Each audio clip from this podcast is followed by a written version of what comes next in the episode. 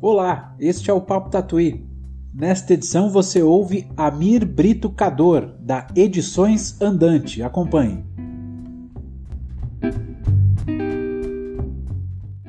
A Andante ela é um projeto artístico de publicações é, autorais, independentes. Começou como um projeto meu, agora faz parte da Andante também a, a Dani, minha companheira, é, que tem trabalhos dela que a gente publicou. Uns anos atrás eu poderia dizer assim, a Andante sou eu. É, eu chamo de edições porque não é uma editora, né? não tem um, um, conjunto de pessoas trabalhando, sou eu que faço, planejo tudo, que executo, que faço a distribuição, então é, é tudo coisa minha. E aí tem essa brincadeira também, que o, o nome da editora começa com a mesma letra do meu nome, então eu posso usar o A como Amir e A de andante, e tem aquela brincadeira que eu faço de ter a serifa do logotipo como se fossem os pés, né? Tem a referência ao Don Quixote, o Cavaleiro Andante, né, o nome da editora. É, essa ideia de como que o artista enxerga o mundo, né, essa coisa de, de, de, querer lutar contra esses moinhos de vento. Mas também tem uma outra referência que me agrada muito, que eu, eu, morava em Santos, que é uma cidade plana, que eu fazia tudo a pé. Então eu caminhava muito, visitava os amigos, ia para os lugares tudo a pé. E eu sempre gostei muito de, de caminhar. Uhum. E tem um, uma coisa assim curiosa, né? Quando eu e a Dani nos casamos, a maioria dos, das pessoas tinha essa coisa assim de querer casar e comprar um carro, comprar uma casa. A gente não tinha nada na época. A gente era estudante ainda e a gente combinou de dar prioridade a formar uma biblioteca. Então, ao invés de comprar o carro, a gente fazia tudo a pé também, mas guardava o dinheiro para comprar livro, que era a prioridade uhum. nossa. Uhum. Então, a Andante tem um pouco aí dessa história. O que, que deu nela em querer se juntar a essa empreitada ou o que, que te deu de querer convidar ela? É, na verdade, ela fazia também alguns trabalhos é, com, em formato livro, que é uma coisa meio natural, assim, essa convivência com, com os livros, com os livros de artista. Mas o primeiro que a gente fez junto, ela me convidou para fazer gravuras é, em linóleo a partir de desenhos. E a gente imprimiu isso em tipografia. Aí uhum. depois que sai o primeiro, os outros vêm naturalmente, assim, né? Já não, não precisa ficar pensando muito, não. É, quando é que a Andante começou? 2009. 2009, pô, um projeto já de mais de uma década. É, mas aí os primeiros livros que foram publicados, eles foram feitos como projeto na época do mestrado, já em 2004, 2005. Pô, impressionante, é. parabéns por, por se manter nesse rolê por tanto tempo, Amir. Você já deve ter visto muita editora abrir, fechar, muito artista começar, desistir, Sim. e você continua aí na sua caminhada, né, no seu, no seu andamento aí. É, eu achei muito interessante colocar a coisa da banca, porque eu estava conversando com um amigo que faz quadrinhos, e aí eu conheço esse amigo e mais outra pessoa que falaram que tinha um sonho de ser dono de banca quando era criança. Então, enquanto as pessoas falam assim, ah, quando eu crescer eu quero ser engenheiro, eu quero ser médico, eu falo, não, eu quero ser jornaleiro. Aí por quê? Porque sendo dono da banca eu posso ler tudo. E eu também tinha esse sonho, né? Tinha um, um vizinho é, uma banca que era perto da onde eu morava, que o dono era o seu jardim. Eu comprava muita figurinha com ele, muita revistinha de quadrinhos, então ele deixava eu sentar na cadeira ali e ficar lendo o que eu quisesse também. E aí eu sempre tive amizade no, nos lugares onde eu morei com pessoas que tinham banca. Então a banca faz parte assim da, da minha vida, né? Lá em Santos, tinha um amigo que tinha uma banca para vender livro, que era o Carlos, né, ele faleceu já. Ele tinha é, se aposentado, era um filósofo, e montou uma banca para vender livro. E toda semana eu ia lá e comprava algum livro e perguntava para ele de alguma coisa, né? Ele achava estranho assim, porque eu tinha uns 18, 19 anos, ficar perguntando do Hilke, do Jorge Luiz Borges, né? Coisa que não era comum uh, procurarem. Aí eu fiz amizade com ele. Depois de alguns anos eu trabalhei com ele, comprando livros usados em outros sebos para ele revender na banca dele. E a banca tem um, uma descoberta assim, que foi importante para mim, que é a revista Chiclete com Banana eu comecei a ler essa revista, eu devia ter uns 11, 12 anos. Eu nem tinha ideia do que, que era aquilo, né? Eu, me atraiu primeiro por causa dos quadrinhos que eu gostava muito. Mas aí tinha o Glauco Matoso ali no meio, tinha reportagem falando de beatnik, falando de poesia marginal e um monte de coisa que eu não tinha nem ideia do que, que era. Então isso abriu, assim, um universo, né? interessante isso que você fala, que te atraiu pelo quadrinho, pelo, pelo Glauco, Angeli, Laerte, né, que estavam ali orbitando a chiclete, mas é, te levou a conhecer outras coisas. Né? Isso é tão típico da revista, né? tão típico desse formato. É, será que a gente está perdendo isso hoje, o, Amir? Te escutando falar, eu fico imaginando, puxa, onde é que o, o Amir Júnior, o Amir que está ali em Santos, onde é que ele descobriria hoje? Né? Você que ainda tem contato com jovens e tal, dando aulas, é, enfim, onde é que, como é que se descobre esse tipo de coisa hoje em dia? Pois é, hoje em dia acaba sendo muito mais é, o que a gente descobre a partir dos conhecidos, né? Algum amigo que te indica e tal. É, eu acompanho muito como que funcionou o desenvolvimento. Eu sou da época que o pessoal usava um, um, o Alta Vista para fazer busca na internet, antes do Google, né? Aí depois veio o Yahoo. Então, o tipo de algoritmo que eles usam, como que eles vão mudando o tipo de resultado que eles mostram, vai ficando cada vez mais controlado. A pessoa acha que encontrou alguma coisa na internet, mas na verdade o algoritmo é que está indicando para a pessoa, por N fatores. Então, o que eu acho que a descoberta mesmo é a partir dos amigos. Porque aí o amigo vai te falar uma coisa que não está dentro do, do algoritmo. Pois é.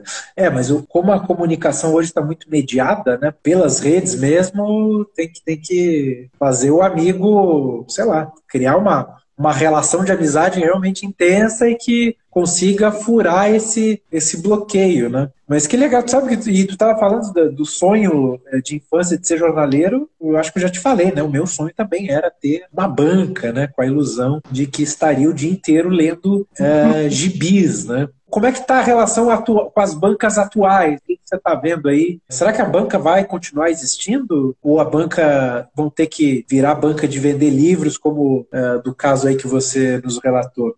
É, eu tenho a impressão que ela é, vai desaparecer. Aqui em Belo Horizonte, é, a maioria das bancas dá a impressão que o recurso, o movimento maior são outros produtos pequenos que eles vendem que não é material impresso. Né? É, era chip de celular, apostila de concurso, várias coisas que eles têm agora. Mas tem uma iniciativa aqui em BH, ali em frente à Escola de Arquitetura, de usar uma banca para vender publicação independente. Né? Então, eu acho que pode ser uma, uma alternativa para algumas bancas essa ideia de uma especialização, né? Sim, sim, sim, pode ser um caminho. Mas é que é muita banca, né? Será que tem? Não, a espaço? maioria vai, vai deixar de existir. Acho que a maioria vai deixar de existir mesmo. Aqui em frente ao meu prédio tinha uma que já não existe mais.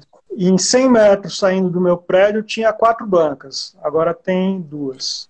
Que coisa, né? É um espaço que, pelo menos assim, eu, eu falo do ponto de vista de quem vem de uma pequena cidade, né? Guaíba e tal. É, as bancas eram uma espécie de portal de internet de antigamente, fazia Guaíba estar tá conectada com o mundo, né? Com as revistas é, de todo o país e tudo mais, né? Sim. Hoje em dia, pelo jeito, não precisa mais disso, né? Mas, o Amir, falando da sua trajetória, então, você foi um cara, digamos assim, que teve seu, seus horizontes ampliados graças à Chiclete com Banana, que, por sua vez, era uh, distribuído em banca, né? E aí você continuou consumindo outros objetos culturais. O que, que te levou para o campo da arte, né? Estou usando o termo arte de uma maneira bem abrangente, porque eu sei que você você tem diversos interesses, né? Qual foi o, os outros passos após Chiclete com Banana, hein?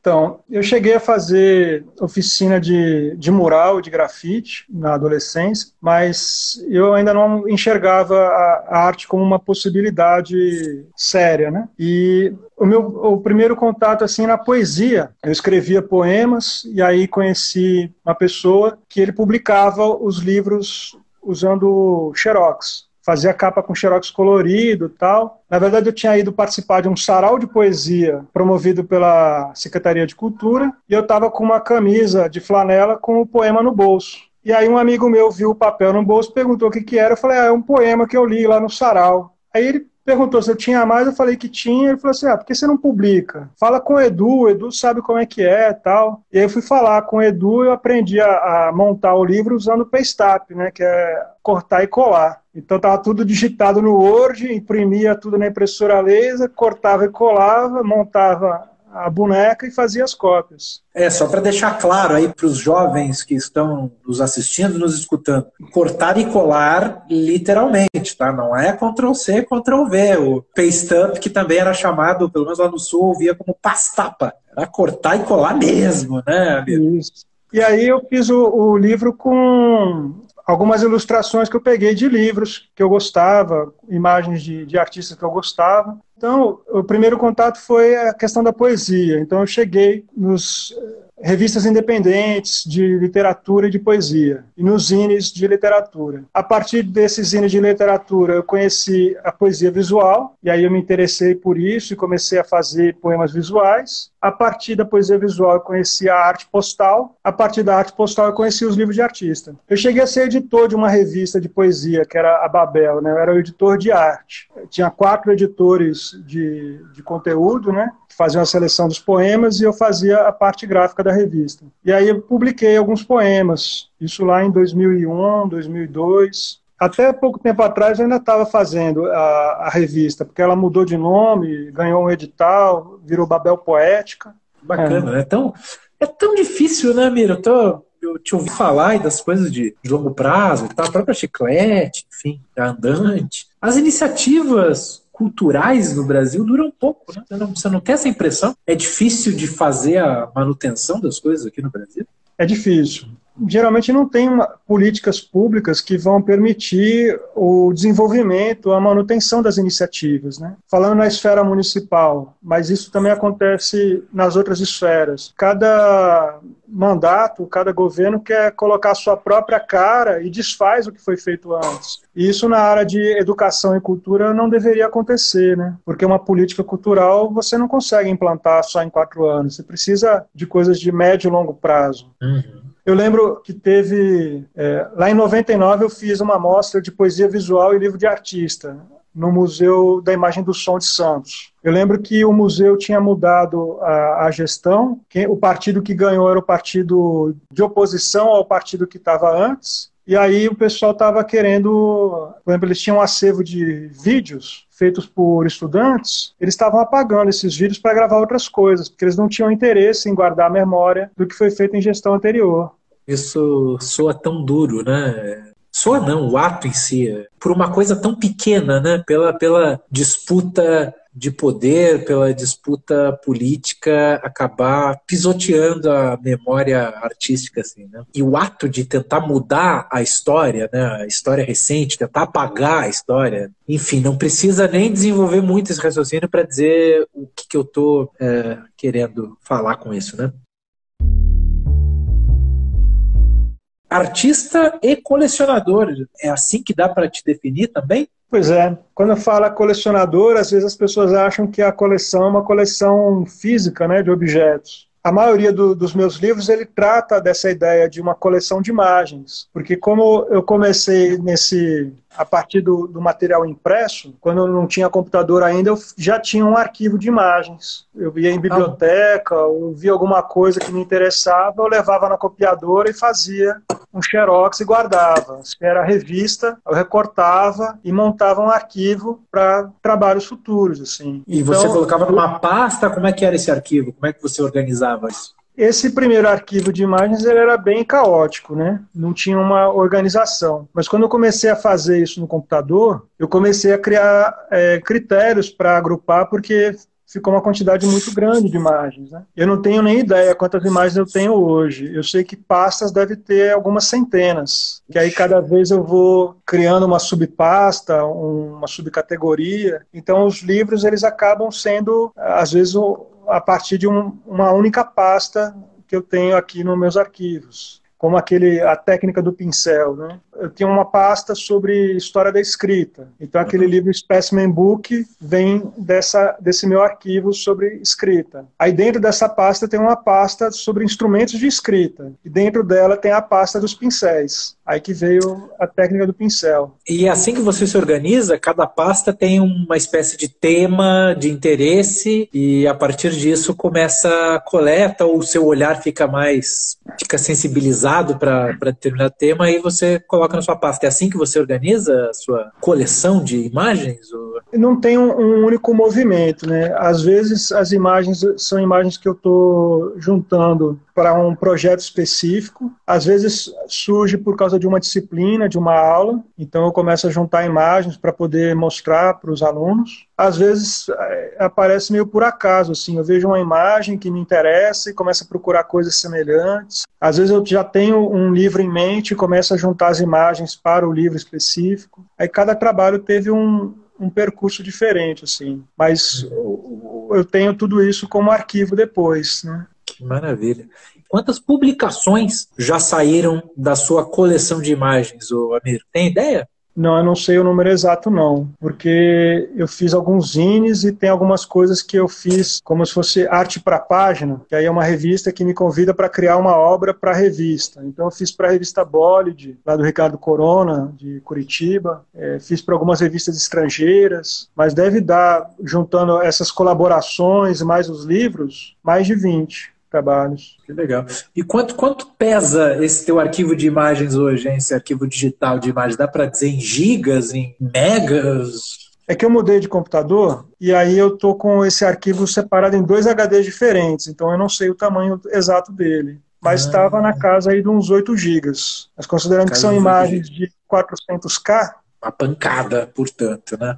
Se a maioria é. tem esse peso aí de cabeça, já tem 8 GB, é muita coisa. Você tem alguma dica para quem quer começar uma coleção de imagens como a sua? Assim, é? Hoje em dia tem uma ferramenta lá, que é o, Pinterest, que faz isso, né? Ele já, já te é. organiza em pasta, ele te sugere coisas, é muito mais fácil. Eu tinha um blog, que era o, o tenho ainda o blog, o Gramatologia, que eu fui colocando uma parte do meu arquivo nesse blog. Tem muita coisa que está lá que fui eu que escaneei e postei, porque quando eu fui pesquisar alguma imagem do artista, eu não encontrei. Ou não encontrei ah. aquela imagem específica. Sim, então, sim, sim. E você tem conta no Pinterest para as pessoas seguirem os seus boards e tudo mais? Eu não sou muito Pinterest, então não sei muito bem se, se dá para seguir, mas enfim, como é, como é que a dá, pessoa dá pode fazer? Dá para seguir, sim. Eu tenho lá, mas eu não não tenho usado tanto. A Dani usa, usa bem mais do que eu, assim. Mas às vezes a pessoa cria uma pasta assim, arte, vai colocando tudo junto ali, né? sem nenhum critério. Sim. Eu acho que depende muito do interesse, assim. Tem coisa que eu agrupo a partir da materialidade, né, da técnica. Então, por exemplo, eu tenho umas pastas sobre gravura. Aí tem uma pasta que é são ou não são gravuras, que aí são trabalhos que vão questionar os limites entre o que é gravura e o que não é às vezes pode ser a partir de, de um tema mesmo, que é a coisa mais fácil. Né? A Dani, por exemplo, ela usa um, um critério que é criar um título que é mais sugestivo, mais metafórico. Então, isso acaba abrindo para imagens que são muito dessemelhantes, mas que abrem para o mesmo campo semântico, que é um exercício Sim. também muito interessante. E aí, Legal. além das, das imagens, tem a coleção de livros, né? As imagens é como se fosse o meu álbum de figurinhas, retomando lá a, a banca. Quando eu fui fazer um, um curso de graduação, tinha uma banca de livro em frente à faculdade. E aí todo dia, no intervalo, eu ia lá dar uma olhada o que, que tinha chegado de novidade. Né? Eram livros usados. E eu comecei a comprar toda semana pelo menos dois livros. Isso eu faço desde 96. Aí eu vou formando aí um, um acervo de material de referência que serve tanto para aula, quanto para oficinas, cursos, quanto referências para mim, para os meus trabalhos. É interessante assim que essa ideia de colecionar, de pensar é, associações entre os trabalhos, é, às vezes acontece de eu olhar um livro e falar, nossa, nesse livro me lembra muito outro livro que eu tenho em casa, então eu vou levar esse aqui para ficar do lado. É, é uma fazer... forma de, de, de, pensar aproximações. Aqui em casa eu tenho os livros usando uns quatro ou cinco critérios diferentes para organizar. Então tem livro que está na estante por causa do tamanho, é, o critério era o tamanho. É, tem livro que é por conta do tema, às vezes é por nacionalidade, às vezes é por autor, às vezes é os livros que estão agrupados que eu vou usar nesse semestre para alguma atividade. E aí, às vezes, eu vou brincando de aproximar os livros, né? Falar assim, ah, esse aqui acho que conversa com esse aqui e tal. E aí então é legal que começa a perceber relações entre eles. E esse acaba sendo o próprio movimento que eu faço, tanto para fazer meus livros de artista, quanto para a coleção que eu tenho em casa, quanto para o acervo que tem no FMG, quanto para a montagem das exposições do acervo. É. é sempre a partir dessas aproximações, esses diálogos entre os próprios livros. Né? Às vezes a questão temática que eu coloco não é a principal característica do livro. Por exemplo, eu tenho uma pasta aqui que é só a respeito de cor. Então não é que o assunto desse livro é cor, mas a cor é trabalhada de uma maneira tão é, extraordinária que eu agrupei ali nessa pasta. Então, quando eu quero pensar alguma coisa em, em relação ao uso de cor, eu olho para esses trabalhos. Lá na coleção, quando eu percebo que tem uma quantidade é, de obras que é suficiente para montar a exposição, eu faço a exposição. Eu escrevo um, um texto e, e, faço a exposição. Às vezes eu complemento com alguma coisa que eu tenho em casa, porque a gente não tem uma verba ali que permita pagar empréstimo de obra, né? Claro. Bom, o Amir, o rock e as artes visuais, esses elementos têm algum ponto de conexão? Me vem à cabeça David Bowie, mas não sei se eu tô, se eu tô acertando aqui no que, que você vai falar. É justamente esse assunto, às vezes as pessoas pensam ou no, no Velvet Underground, no David Bowie, ou então a, arte das capas, né? É um assunto que eu gosto muito também. É eu gosto de ouvir bastante música. Frequentava, além das bancas de jornal, frequentava as lojas de disco, né? E aí, uma, um costume de quem comprava disco de vinil é ficar olhando para os encartes, né? Enquanto você está ouvindo a música, quer dizer, não é uma coisa que a gente escutava a música enquanto fazia outra atividade, mas a atividade era escutar música. Então tinha muito isso de ficar olhando o encarte enquanto ouvia o som. E aí, eu, uns anos atrás, a Dani tinha um ateliê aqui em BH, que ela dava alguns cursos, e ela me pediu para oferecer algum curso. Aí eu propus Sim. falar sobre a relação entre o rock e as artes visuais. E aí é uma pesquisa que eu continuo fazendo, né? Porque tem essa dimensão mais imediata das capas de disco, tem muito livro publicado sobre isso, mas também tem algumas bandas que foram formadas por artistas, por estudantes de arte. Aí tem alguns artistas que trazem referências que são desse universo da música. Aí quando eu estava pesquisando sobre zines, tem o Antoine, que é um pesquisador francês, o Antoine Lefebvre, ele chegou com uma referência que para mim foi nova, de um historiador, que vai falar que o punk é a última vanguarda artística do século XX. Aí eu achei muito interessante olhar para o movimento punk dessa maneira, né? E aí eu comecei a, a, procurar aproximações entre música e artes visuais e encontrei bastante coisa a Kim Gordon e o Thurston Moore, do Sonic Youth, eles publicaram zines. Eles têm uma carreira como artistas visuais. É, o Raymond Petitbon, que é um desenhista hoje famoso, ele começou a carreira fazendo capa de disco do Black Flag, que era a banda do irmão dele, e cartazes de show de punk rock. Não, e, e, você falando que o punk é a última vanguarda artística, é interessante porque muita gente entende zine como uma coisa do movimento punk. É. Não, não, não pensa em, outra, em outras relações, pensa que a origem está toda ali e tal, então tem muita uh, associação. Né? Claro que o zine foi, foi se reinventando, se, se ressignificando, mas é interessante se ver isso, né? Como, como houve essa, essa última, talvez os, a última pilha no Zine, a última, último impulso no Zine que fez o Zine se estabelecer, veio da última vanguarda artística, né? Talvez. Dá para ensaiar alguma coisa nesse sentido? É, o Gray Marcos vai fazer a aproximação com um movimento chamado situacionismo, que é da França dos anos 50, que tem um antecedente para o punk, principalmente para o zine, e o Fluxus, né, que aí é essa ideia do Fluxus de aproximar a arte e vida, de ter as publicações que são mais simples, que tem uma aparência assim, mais precária, né? Então são dois, são duas vanguardas dos anos 50 e 60 que tem muito a ver com o punk e antecede o punk. Claro. Então, às vezes as pessoas acham que o, quando os artistas fazem zine hoje, que eles estão se apropriando aí dessa cultura punk, na verdade o punk ele não, não criou né, o, o zine, ele ajudou isso a alcançar um público maior, deu um, uma outra cara, trouxe uma estética própria.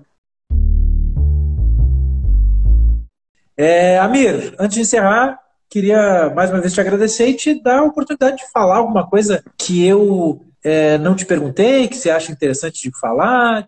Na verdade, eu não tenho nada específico, não. Eu quero também agradecer essa oportunidade, essa, essa conversa, falar de, de assuntos que eu gosto. Eu gosto de falar mesmo, então para mim é sempre bom. Que maravilha, e a, gente, e a gente gosta de te ouvir, viu? Obrigadão, querido. Tchau, valeu. Valeu, tchau.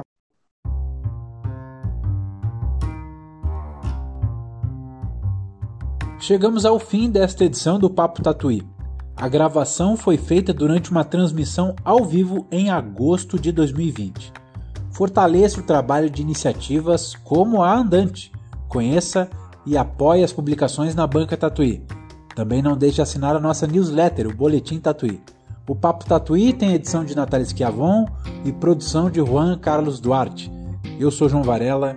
Tchau, até a próxima!